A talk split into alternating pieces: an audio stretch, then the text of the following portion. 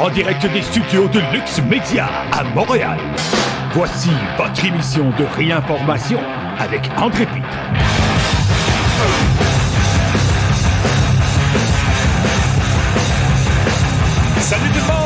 André Pitre, bienvenue à cette émission de réinformation. Aujourd'hui, nous sommes le 8 mai 2023 et comme à l'habitude, nous sommes en direct d'un des studios de Lux Media à Montréal. J'espère que vous avez passé un beau week-end. Alors, j'étais absent vendredi. Pourquoi? Eh bien, parce que j'ai été invité sur le podcast en toute franchise avec Amélie Paul et Stéphane Hamel. Un très, très long podcast d'ailleurs. Euh, et on a parlé de sujets chauds, des sujets que YouTube n'aime pas. Alors, pour voir la version censurée, vous pouvez aller sur YouTube. Pour voir la version intégrale, elle est disponible maintenant sur luxmedia.info. C'était hier. Euh, Lutte Académie, j'ai publié quelques photos, c'était bien agréable. J'ai emmené la petite ceinture de championnat de ma petite, euh, c'était en plastique, c'est un jouet dans le fond. Et j'ai fait signer euh, certains lutteurs sur cette ceinture-là. Et qu'est-ce qui était très drôle, c'est qu'avant l'événement, j'étais dans un restaurant un restaurant euh, libanais. Et puis, il y a un monsieur qui m'interpelle puis il me dit félicitations parce qu'il pensait que j'étais vraiment champion de combat dans quelque chose. Alors, c'était très rigolo. Alors, aujourd'hui, on va parler de l'effondrement du récit gauchiste. Et oui, alors quand tu cries au loup constamment, euh, peu importe comment tu, euh, tu achètes les médias, peu importe tout le gaslighting que tu fais, tous les châteaux de cartes finissent par s'écrouler. Et là, on voit que euh, tout le, récit gauchiste, que ce soit culturel, politique, économique, euh, judiciaire, ça s'écroule sans arrêt. Et aujourd'hui, je parlerai même pas du laptop d'Hunter Biden, je parlerai même pas de, même la famille Biden. Euh, donc, ça s'écroule de tout bord, de tout côté.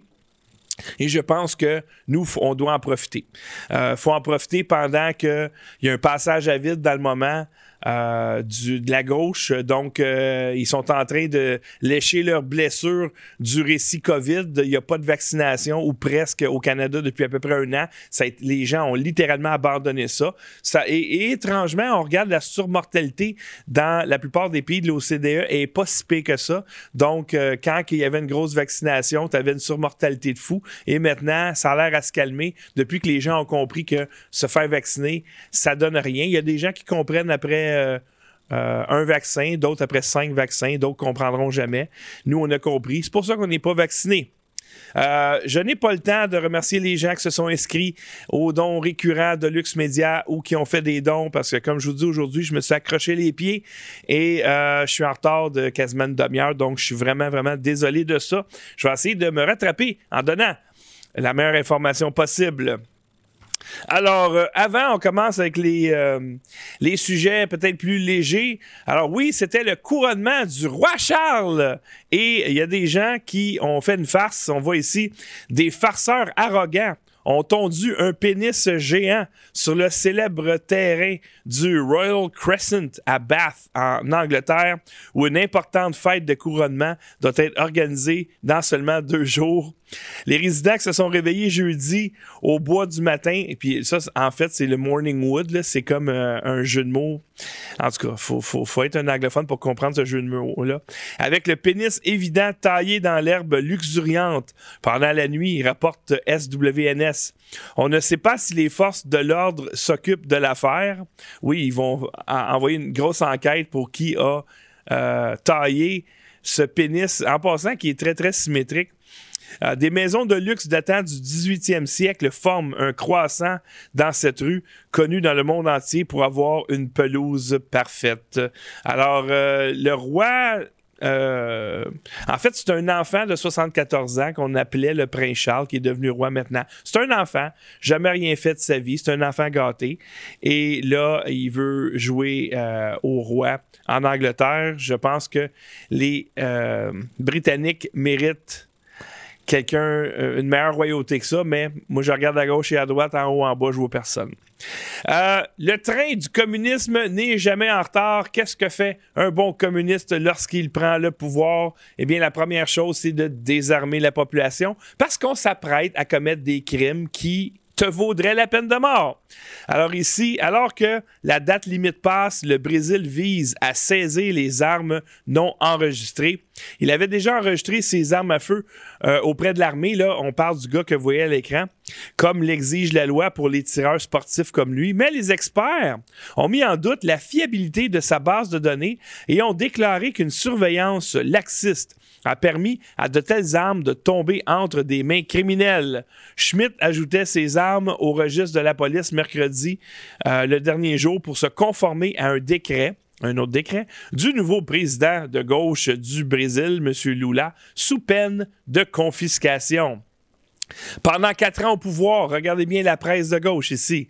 Pendant quatre ans au pouvoir, l'ancien président Jair Bolsonaro a tenté de transformer un pays avec peu d'armes en un pays où la possession d'armes à feu et l'absence de réglementation étaient synonymes de liberté personnelle. Eh bien oui, eh bien oui. Euh, si on a droit à la vie, on a droit de défendre notre vie. Et ça, ça veut dire la défendre avec des armes à feu. Parce que c'est possible que des bandits armés entrent chez nous.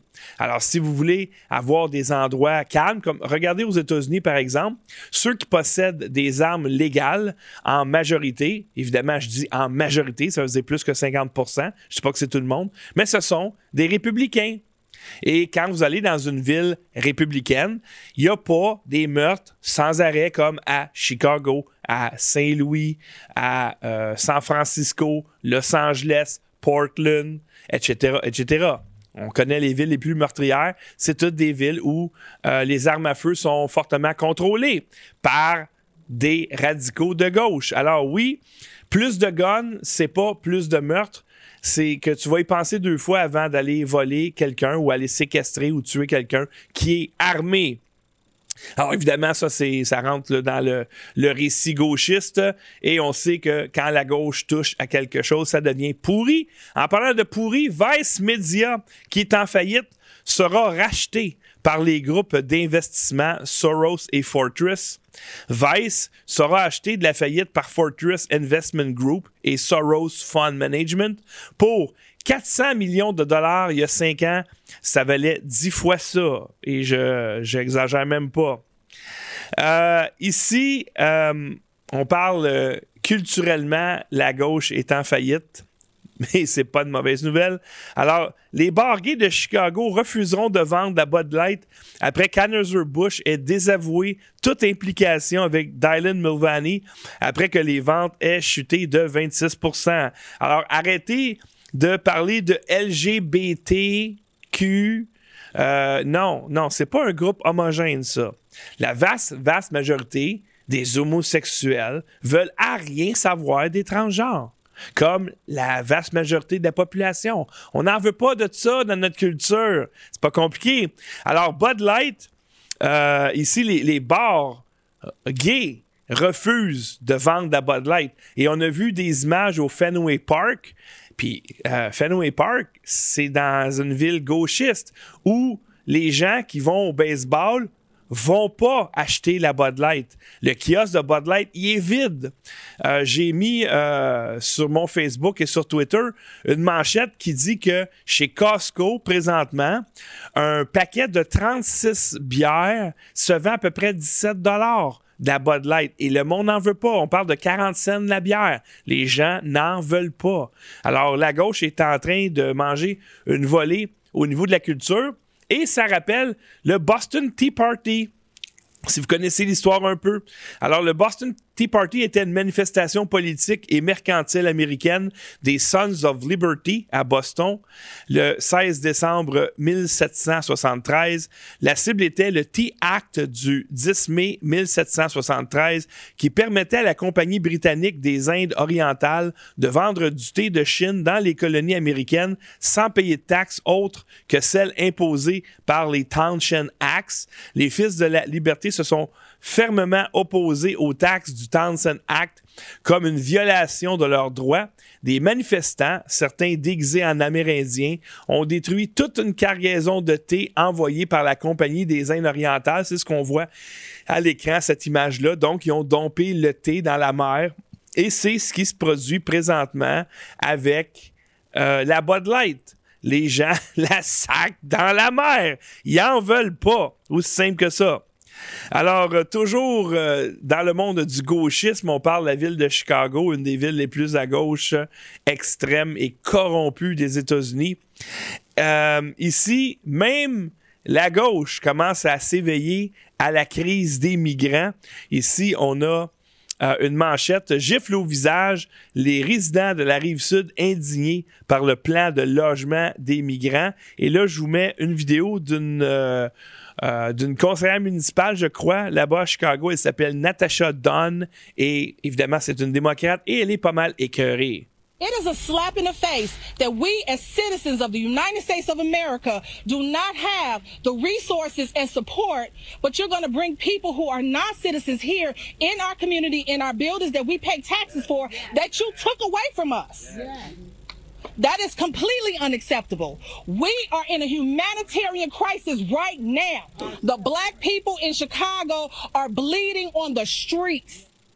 Alors, il y a une crise de migrants.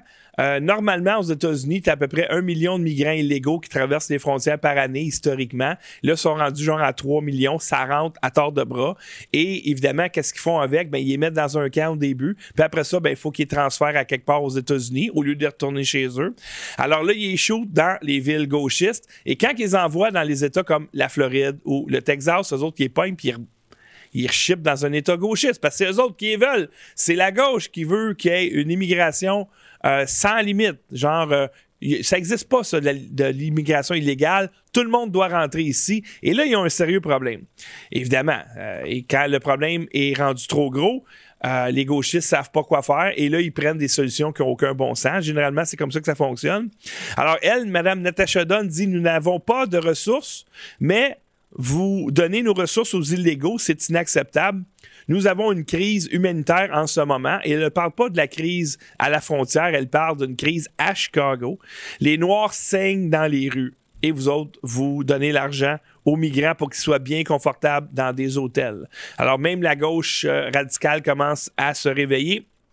Un autre récit, le récit comme quoi euh, les élections de 2020 étaient euh, sécuritaires honnête et que les machines de votation, euh, c'est pas vrai qu'ils étaient connectés avec la Chine, eh bien, oups, ça, ça va leur faire mal un peu. Connect, ça, c'est la compagnie euh, qui fait des machines pour voter, une technologie, euh, en tout cas, qui est utilisée dans les élections américaines, possiblement canadiennes aussi, retire son procès en diffamation contre un groupe de surveillance qui l'accusait d'avoir saboté les élections américaines avec des communistes chinois. Ah tiens, tiens, ils ont une... Euh, une poursuite en diffamation, il la retire. L'année dernière, une société de logiciels électoraux basée dans le Michigan a poursuivi un groupe de surveillance de l'intégrité électorale et ses dirigeants pour diffamation, pour avoir prétendu avoir conspiré avec le Parti communiste chinois et renversé les élections américaines. Après des mois de déni et de litige, la société a retiré sa plainte. Connect est une société de logiciels électoraux basée dans le Michigan. Euh, il autorise le logiciel électoral utilisé par diverses municipalités et comtés à travers l'Amérique. The Blaze, qui a publié cet article, avait précédemment rapporté que Eugene Yu, le fondateur et PDG de Connect, euh, étrange nom, avait été arrêté le 4 octobre et inculpé de vol de données soupçonnées d'avoir stocké des informations critiques que les travailleurs électoraux américains, évidemment, ont fournies sur des serveurs en Chine. Yu a également été accusé de grand vol par détournement de fonds dépassant 2,6 millions de dollars. Selon le procureur Eric Neff, les crimes qui auraient été commis par Connect constituaient la plus grande violation de données de l'histoire des États-Unis. Le bureau du procureur du district de Los Angeles a abandonné les charges en novembre, invoquant un biais potentiel dans l'enquête. Et oui, alors ça, ça fait pas, euh, ça fait pas plaisir aux gens, comme je vous dis, qui disaient que les élections n'étaient pas arrangées. Eh bien, nous tenons l'opinion et nous avons vu suffisamment de preuves pour dire que les élections de 2020 aux États-Unis étaient les élections les plus corrompues de l'histoire de ce pays. Et pendant ce temps-là, pendant que les euh, colonnes du temple, du temple s'effondrent pour le Parti démocrate, eh bien, quelles sont les priorités de Joe Biden. Alors, il offre une subvention de 500 000 dollars aux professeurs d'anglais au Pakistan qui se concentrent sur les jeunes transgenres. Les bénéficiaires de subventions mettront en œuvre le programme pour les jeunes transgenres âgés de 13 à 25 ans.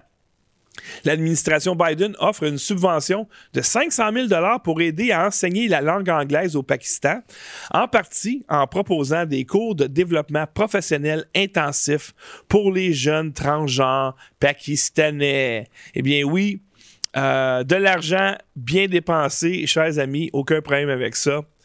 Euh, voilà, c'est des gens qui n'ont aucun respect pour votre argent, vont la dilapider. Mais je vous le dis tout de suite, c'est écrit ici, Biden subventionne. Biden n'est pas au courant de ça en passant. Si tu lui poses une question, il n'a pas la moindre idée de quoi tu parles. Dans le dossier des racistes, on sait que les démocrates, historiquement, c'est les gens qui ont créé le Ku Klux Klan, c'est les gens qui ont créé toutes les lois racistes aux États-Unis, c'est les gens qui ont empêché le progrès, ce sont eux qui possédaient des esclaves, etc. Eh bien, le racisme maintenant a juste changé de couleur. On parlait de racisme anti-noir, quoi qu'ils sont toujours racistes anti-noirs, les... Euh, les démocrates, mais également anti-blanc. Hein, on veut mettre la pagaille partout. Alors ici, euh, la conseillère municipale de Denver, elle s'appelle Candy C. Debaka, déclare que les entreprises appartenant à des blancs devraient payer des réparations. Et eh oui, une conseillère municipale de Denver a fait sensation lorsqu'elle a déclaré que les entreprises appartenant à des Blancs devraient payer des réparations au commerce noir. Candy C.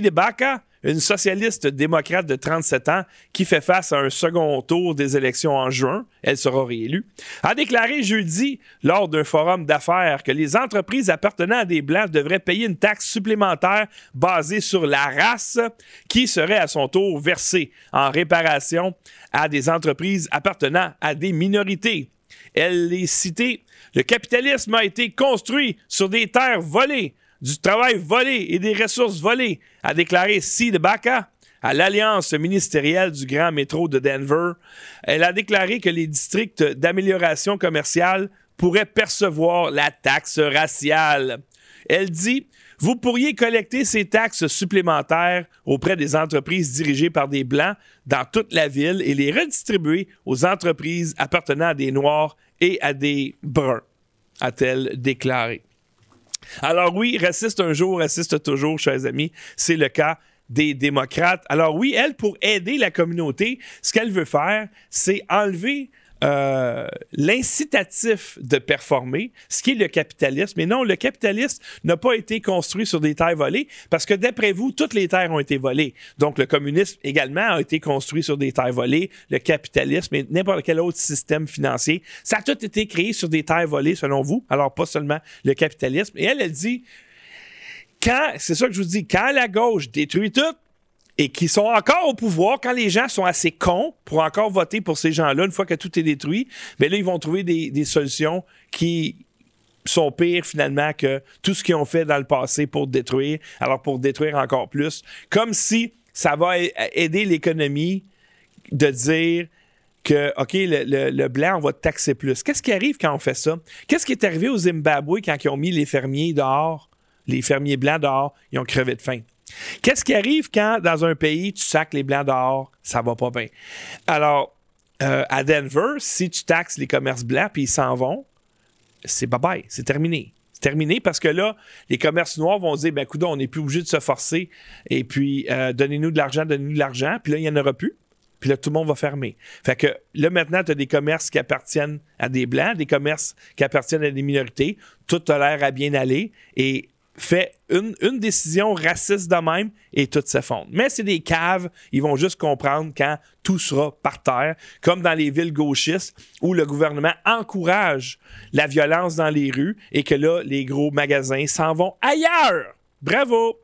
Alors, euh, cette dame-là, Candy C. de Baca, évidemment, on veut connaître son, son background. Moi, je me dis, d'après moi, là, c'est pas une femme mariée avec des enfants. D'après moi.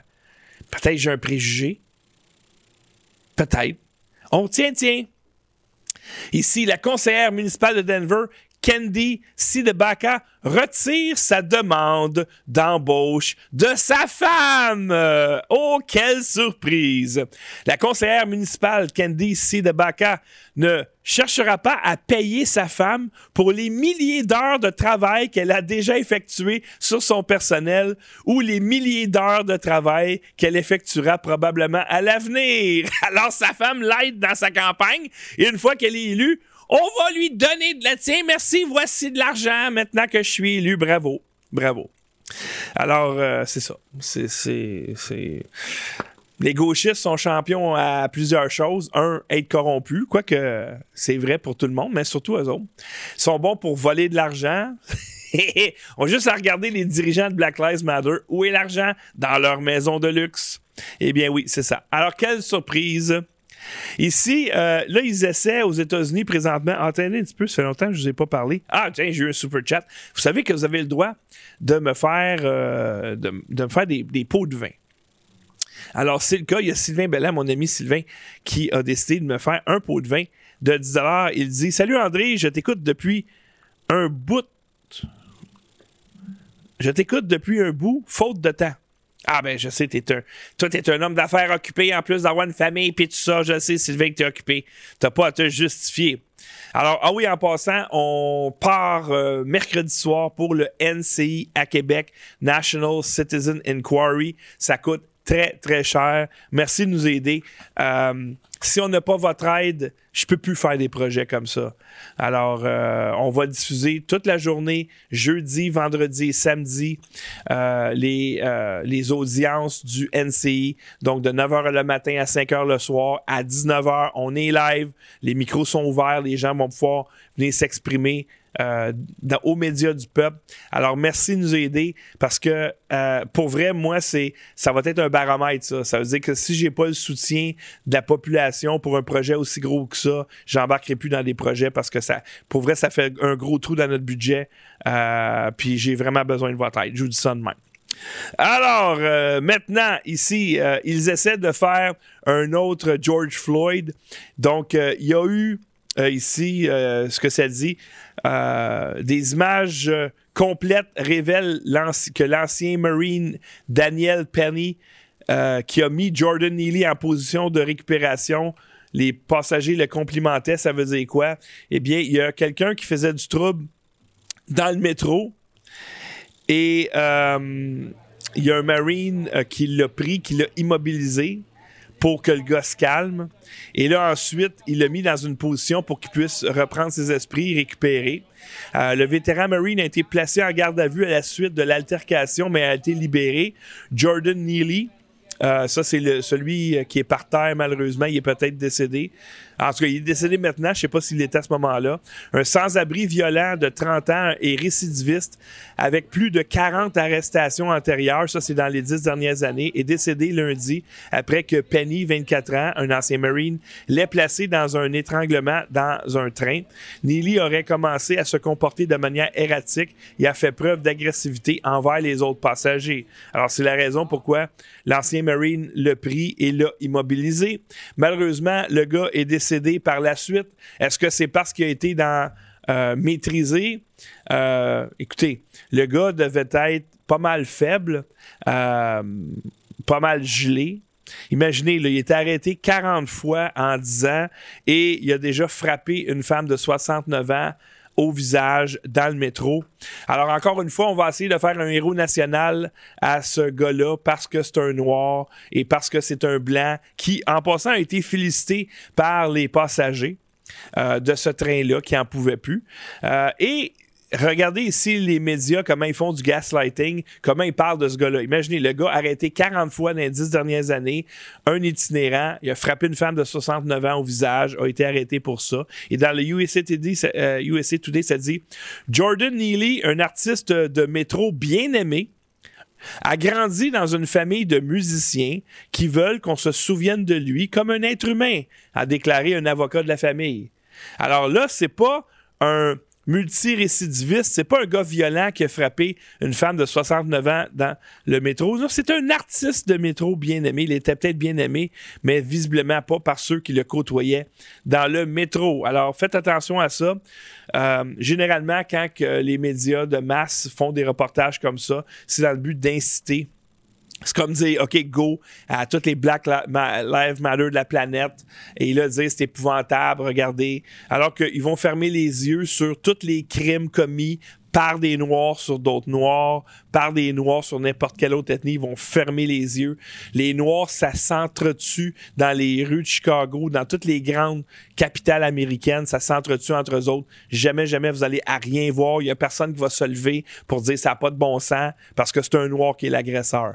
À minute qu'il y a un Blanc qui est l'agresseur, dans ce cas-ci, le gars, il a juste défendu les gens dans le métro de ce gars-là violent, eh bien là, on va, on va essayer de faire un, criminel de ce gars-là. Alors, c'est, encore une fois, c'est euh, lave, se répète euh, ce que les médias corrompus font. Euh, maintenant, Jeffrey Epstein euh, revient sur la sellette, même s'il est décédé. Alors, le PDG de JP Morgan, Jamie Dimon, et le fondateur de Google, Larry Page, seront destitués pendant deux jours pour les liens de la banque avec le pédophile Jeffrey Epstein. Alors oui, on se faisait dire il y a quelques années qu'on était des complotistes parce qu'on disait qu'il y avait des réseaux de pédophilie. Ça n'existait pas, voyons! Des réseaux de pédophilie, nous disent l'UNESCO, euh, nous disent le CFI. C'est des théories du complot, vous êtes des fous! Jusqu'à temps que ça devienne un, fait de, conspiration. Alors, euh, le, PDG de JP Morgan Chase sera déposé à la fin de ce mois pour les liens de sa banque avec le financier pédophile Jeffrey Epstein, décédé en attendant son procès en 2019. Il a été assassiné, évidemment. Les enquêteurs cherchent à savoir si la banque peut être tenue responsable d'avoir profité des actes illégaux d'Epstein. Inquiétez-vous pas, ils seront protégés, à moins qu'il y ait un revirement de situation incroyable que Trump rentre en 2024 puis sac tout le monde dehors. C'est peut-être le seul espoir. Les enquêteurs ont également assigné à comparaître le fondateur de Google, Larry Page. Epstein aurait courtisé Page en tant que client de JP Morgan Chase. Euh, et ce qu'on disait également sur Epstein, c'était non seulement qu'il y avait un réseau de pédophilie, mais que c'était dans le but de soudoyer des gens importants, des élus, des milliardaires, euh, des, chefs d'entreprise. Et là, il y a le Wall Street Journal qui commence à en parler. Ça, ici, c'est la partie 2. Euh, donc, document de Jeffrey Epstein, des dîners avec Lawrence Summers et des projections de films avec Woody Allen. Les horaires et les emails montrent que des relations plus profondes entre le financier en disgrâce et un éventail de personnalités, dont l'ancien secrétaire du Haut Trésor et le cinéaste. Alors ça, c'est des gens qui sont faciles à pitcher en dessous du boss. On sait très bien que Woody Allen, c'est un freak total. Euh, c'est juste pour vous donner une idée, il était marié à Mia Farrow. Mia Farrow avait adopté une petite asiatique, adopté un enfant. Lui, Woody Allen, a vu cet enfant-là grandir. C'est, Et il a, quand elle était adulte, on croit, peut-être que oui, peut-être que non, il a commencé à coucher avec et euh, il a laissé Mia Farrow et je pense qu'il est encore à ce jour en couple avec cette petite fille qui est devenue une adulte maintenant. Alors, c'est juste pour vous montrer à quel point ce gars-là, il a zéro, zéro, zéro morale. On va fermer le son. Donc, il y a zéro morale, ce gars-là. Alors, et, tout le monde le sait, hein, euh, aux États-Unis. Tout le monde le sait, ce gars-là pas de morale. Alors, Epstein, il y aura peut-être une conclusion à ça. Ils vont peut-être mettre du monde en prison, mais ça ne sera pas les vrais ténors comme Bill Clinton, Hillary Clinton. C'est pas eux autres. Ils ils vont pitcher en dessous du boss des gens beaucoup moins importants pour l'équilibre du deep state. Et quand on disait que Jeffrey Epstein est probablement un agent du Mossad, eh bien, c'est maintenant dans le Wall Street Journal. Jeffrey Epstein était un, espion du Mossad, selon le journaliste Dylan Howard. Alors, euh, encore une fois, une théorie du complot. On se fait traiter de complotiste, mais on a toujours raison. Ici, dans le dossier, on parle de COVID, c'est peut-être le plus gros vol de banque qu'il n'y a jamais eu dans l'histoire de l'humanité. Mais il y a un autre vol de banque qui se fait euh, de façon perpétuelle et c'est le, le, vol de banque du, des enverdeurs, donc de l'écologie.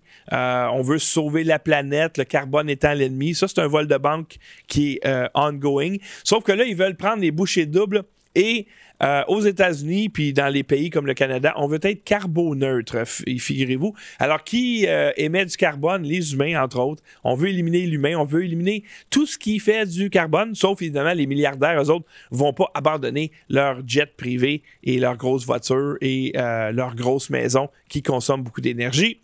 Alors, ici, c'est très intéressant il y a euh, le sénateur John Kennedy du Mississippi, quelqu'un qui me fait penser un peu à Ken Pereira. Euh, et qui interroge le responsable du département de l'énergie, David Turk, sur les dépenses euh, des États-Unis pour qu'ils deviennent carboneutres d'ici 2050. Voici ce que ça donne.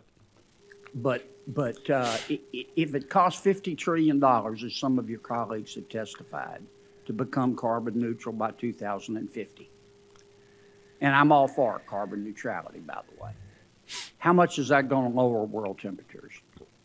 Or how much is that going to reduce the increase in world temperatures? So every country around the world needs to get its act together. Our emissions are about 13% of global emissions. Yeah, but if right you could now. answer my question, if we spend $50 trillion to become carbon neutral in the United States of America by 2050, you're the Deputy Secretary of Energy.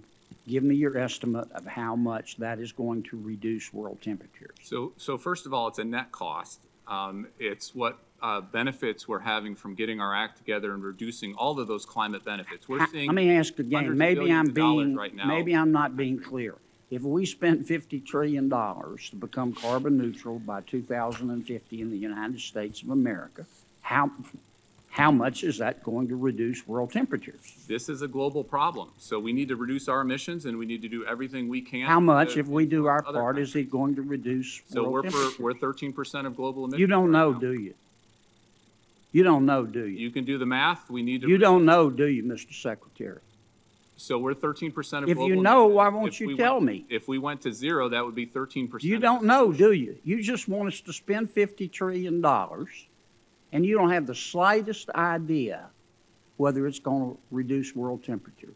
Now, I'm all for carbon neutrality, but you're the deputy secretary of the Department of Energy, and you're advocating we spend trillions of dollars to seek carbon neutrality, and you can't. And this isn't your money or my money; it's taxpayer money. And you can't tell me how much it's going to lower world temperatures? There- Or you won't tell me? You know, but you won't? In my heart of hearts, there is no way the world gets its act together on climate change unless the U.S. leads. Tell me how much it's The going US to reduce. You, you can't tell me. Either that or you won't. Alors, imaginez quelqu'un qui veut vous voler littéralement 50 trillions de dollars et qui refuse de un de nommer le montant et, et refuse de répondre sur OK, mais qu'est-ce que, que- ça aurait quoi c'est quoi l'impact sur ce que tu cherches à faire? Comme ils disent il y a un réchauffement climatique, c'est pas vrai, il n'y a pas de réchauffement climatique. Alors ils ont changé de, récit maintenant, ils disent des changements climatiques, mais ça sous-entend réchauffement climatique. C'est juste qu'ils peuvent pas dire réchauffement climatique parce que c'est pas vrai. Alors là, il dit OK, comment ça va coûter? Il veut pas répondre. Et lui, il sait, euh, le sénateur Kennedy, que c'est 50 milliards. Il a la littérature. Mais imaginez, le gars veut voler 50 milliards, refuse de dire le chiffre et refuse de dire OK, ça, c'est quoi la garantie de l'impact sur l'environnement? Puis là, il dit, si on le fait pas, ça va être pire. OK, comment? Comment ça va être pire? C'est, quoi que tu veux faire? Tu vas baisser, tu vas changer le degré, la température de combien avec 50 trillions? Il refuse de répondre. Alors, c'est des arnaqueurs, c'est ça que ça fait. Il n'y a aucune idée de l'impact sur le climat que ça va faire. Les gens. Ah oui, merci beaucoup en passant. Utilisateur 225-750 me fait un super chat de 5 Il dit bravo André pour ton bon travail. On a reçu un don de 50 de François Lévesque. Contribution pour votre voyage au NCI. Merci infiniment, mon cher. Ça va coûter super cher cette affaire-là. J'espère pas le regretter. Et euh, Jesus Christ nous a fait un, un don de 10 en super chat. Il dit un petit pourboire pour vous aider en fin de semaine au NCI. Alors merci infiniment. Euh, quand vous allez voir le travail qu'on fait, pour vrai, là, si les gens ne nous soutiennent pas là-dedans, je vais avoir ma réponse sur le futur de, de Lux Media, puis le futur, le futur des, des patriotes euh, québécois. Alors, pour euh, Joe Biden, ça ne va pas bien. Les sondages, même les sondages faits par des démocrates pour les démocrates, révèlent qu'il est en baisse partout et il est en train de perdre le soutien dans les groupes démographiques les plus importants. Je vous mets un petit reportage ici de ABC News Live. President Biden pushing back on questions about his age from Stephanie Rule as he bids for re-election. Just one of the big challenges he faces now, more revealed by our brand new poll. Political director Rick Klein here to break it down. And Rick, this poll is just brutal for President Biden. Absolutely, George. And you talked earlier about that record low approval rating for President Biden. It's actually six points down just since February. And the skepticism over his leadership extends deep inside his own party. Only 36% of Democrats think that their party should nominate Joe Biden for a second term. 58% say they would uh, support someone else or prefer someone else. That's despite the fact that the entire DNC, most of the Democratic establishment, has rallied behind President Biden. And you're seeing real weaknesses in the coalition that powered Joe Biden to the presidency back in, in 2020. Biden carried independents by 13 points against Donald Trump. He is now trailing Trump by nine points among those same voters. He carried black voters by 75 points in 2020. Now he is up just 35. Alors, je pense qu'ils n'auront pas le choix de sortir euh, Michelle Obama de sa boîte de Cracker Jack pour espérer avoir une chance dans les élections de 2024. Alors, selon euh, le sondage ici, 58% des répondants aimeraient un autre candidat que Biden chez les démocrates pour 2024. Euh, c'est pas peu dire. Et je suis persuadé que ceux qui veulent que Biden soit là, c'est des républicains. Euh, le soutien de la communauté noire à Biden est passé de plus 75% en 2020 à plus 35% en mai 2023. Donc, ça va pas bien quand tu, quand tu parles du soutien euh, des Noirs au Parti démocrate parce qu'on sait que les hispanophones, eux autres, commence déjà à quitter le parti. Donc, euh, pour moi, la, communauté noire, c'est le canari dans la mine. Si tu perds cet électorat-là, t'es pas mal fait. Ici, euh, c'était à C-SPAN en Hongrie. Victor euh, Orban demande à Trump, s'il vous plaît, reviens. I'm sure that if President Trump was the president today, there would not be any war in the Ukraine or in Europe. Mr. President, come back, make America great again, bring us peace again. Alors, il dit euh, si Trump était président, il n'y aurait pas de guerre en Ukraine. S'il vous plaît, revenez. Euh, Make America Great Again et donner, donnez-nous la paix de nouveau. Alors, euh, vous savez, ça va pas bien, là. Je, comprends que c'est Victor Orban. Si ça avait été Macron qui avait dit ça, ça aurait été autre chose, là. Mais euh, on s'entend que euh, quand les, quand les États-Unis, qui est le château fort de la démocratie, n'est plus un pays démocrate, ça a un effet sur tous les pays de la planète de façon très négative. Heureusement, on voit les gens commencer à se réveiller, mais ils ne se réveillent pas vite. Euh, ici, Ron DeSantis, grosse vedette euh, du Parti républicain aux États-Unis, euh, qui, selon euh, Gilbert Thibodeau ne va pas se présenter contre Trump. Il va se présenter probablement en 2028, mais pas en 2024. J'ai hâte de voir ça. Euh, en plus, qu'il y a Robert F. Kennedy chez les démocrates, qui est une candidature assez forte. Lui est rendu à peu près à 16-17% des intentions de vote, puis il vient de, se présenter. Évidemment que Joe Biden va encore une fois se cacher dans son sous-sol pour faire la campagne. Il n'y aura pas de campagne, malheureusement. Et ça, ça risque de se faire mal pour vrai. Euh, mais quand même, on s'entend qu'il est sur ses derniers milles. Alors, Ron, Ron DeSantis, que se passe-t-il avec lui? Eh bien, quand quand les communistes poussent trop fort le bouchon, qu'est-ce qui se passe? Bien, il y a une réponse, une réponse aussi agressive et on s'entend ici, on est dans l'extrémisme. Là. Ron DeSantis signe un projet de loi rendant les violeurs d'enfants passibles de la peine de mort. Le gouverneur de Floride approuve également des peines plus sévères pour les revendeurs de fentanyl. Le candidat républicain potentiel a déclaré que les violeurs d'enfants devraient faire face à la peine ultime ceux qui commettent des violences sexuelles sur les moins de 12 ans pourraient être exécutés, défiant une décision de la Cour suprême de 2008. Son argumentaire, la loi et l'ordre, qui est exactement le même slogan que Trump, pourrait augmenter son nombre de sondages auprès des électeurs républicains. Moi, je compte la peine de mort personnellement. Euh, à moins que ce soit des crimes contre l'humanité de façon extrême, comme par exemple, euh, je suis d'avis, moi, comme Stu Peters, qui dit tous ceux qui ont contribué au décès des enfants durant le COVID devraient être euh, subir la, peine de mort si reconnu coupable dans une cour martiale, etc., etc. Je suis d'accord avec ça.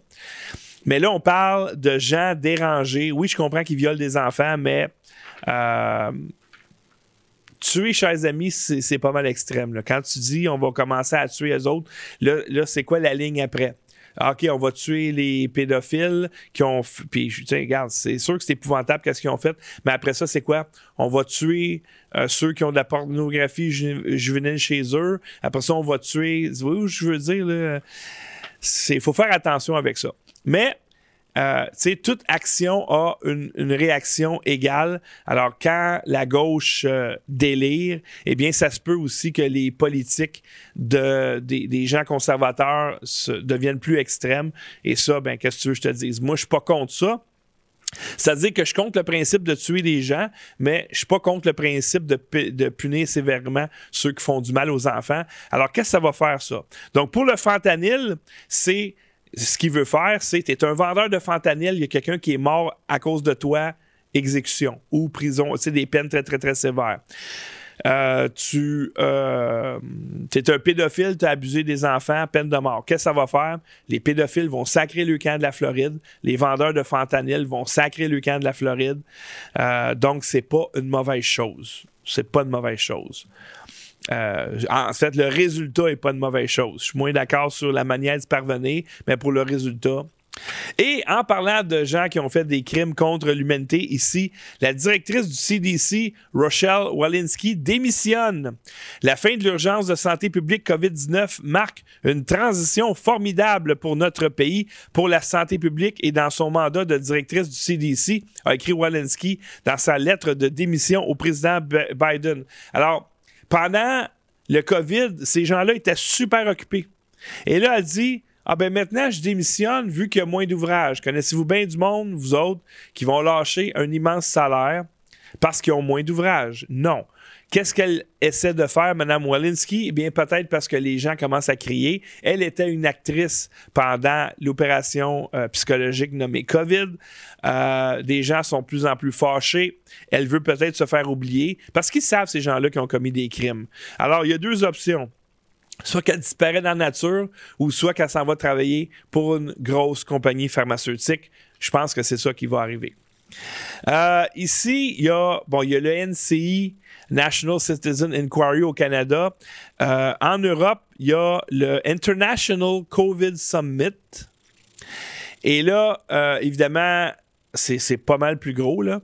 Et il y a des gens qui s'expriment sur, par exemple, ben, tout ce qu'on a vécu pendant les abus commis, commis pendant le COVID. Et là, il y a le docteur Pierre Corry qui parle des thérapies efficaces pour le COVID et il dit quelles thérapies seront choisies par nos psychopathes? Voici ce qu'il avait à dire. This is a forest plot. There's a little gray line in the center. All the green triangles to the left of that gray line are medicines that have trials to show that they're effective in COVID. We have 43 effective therapies. You've heard of almost none of them. If you live in the United States, the only ones approved are the ones that are circled. They have something in common, which is they are all absurdly expensive and present massive profits to pharmaceutical companies. Any medicine, no matter how many studies, if it costs a dollar or two dollars, it will not find regulatory approval in any advanced health economy around the world. And what happens as a result? People die. And they die frequently and in high numbers. Alors, Pierre Corry dit Nous avons 43 thérapies efficaces pour le COVID. Vous n'en avez entendu parler de presque aucune. Sur les 43, celles approuvées ont quelque chose en commun, elles sont toutes absurdement chères. N'importe quel médicament, peu importe le nombre d'études, s'il coûte 1 ou 2 il ne trouvera pas d'approbation réglementaire dans une économie de santé avancée dans le monde, a attesté le docteur Pierre Corry. Et que se passe-t-il? Quelles sont les conséquences? Les gens meurent. Et oui, mais ils s'en foutent, eux autres. Ils veulent faire de l'argent. hey, merci beaucoup. Benoît Poirier qui vient de me faire un pot de vin de 10 Il dit Être millionnaire, je vous donnerais beaucoup plus. Bonne chance au NCI André. Belle émission avec Amélie Paul et Stéphane Hamel. Eh bien, non, Benoît, si tu étais, millionnaire, tu ne donnerais pas une scène. Crois-moi. Alors, merci infiniment. Euh, merci à tous d'avoir été là. Euh, Caro, tu es, en direct aujourd'hui à 3 heures? Et tu parles de? Ah, analyser la qualité des produits naturels. Et je sais qu'elle va faire. On a écouté un documentaire euh, ce week-end sur le diabète. Il y a une ville aux États-Unis, c'est la ville la plus obèse, en fait, au Texas. Et il y a 40% de la population qui est diabétique. C'est épouvantable. On, va sûrement parler de ça éventuellement aussi. Euh, on enregistre avec euh, le docteur, ben, le professeur Chosudowski. cet après-midi et à 18h, c'est le retour de Mireille Rose avec euh, l'émission Mes Amis. Demain, grosse journée également. Donc, euh, réinformation avec Yann Rochdy. Et euh, ensuite, on enregistre avec Gilbert Thibodeau. Et en soirée, on fait une grosse émission, Ken, Ken et Yann et moi-même sur la, nouvelle guerre mondiale ici qui se prépare. Comment est-ce qu'on est attaqué de tout bord, de tout côté. Et demain, euh, Yann a un super scoop sur le COVID, quelque chose pour euh, shaker les, les colonnes du temple. Alors, merci infiniment à tout le monde d'avoir été là et on se revoit demain pour une autre émission de réinformation.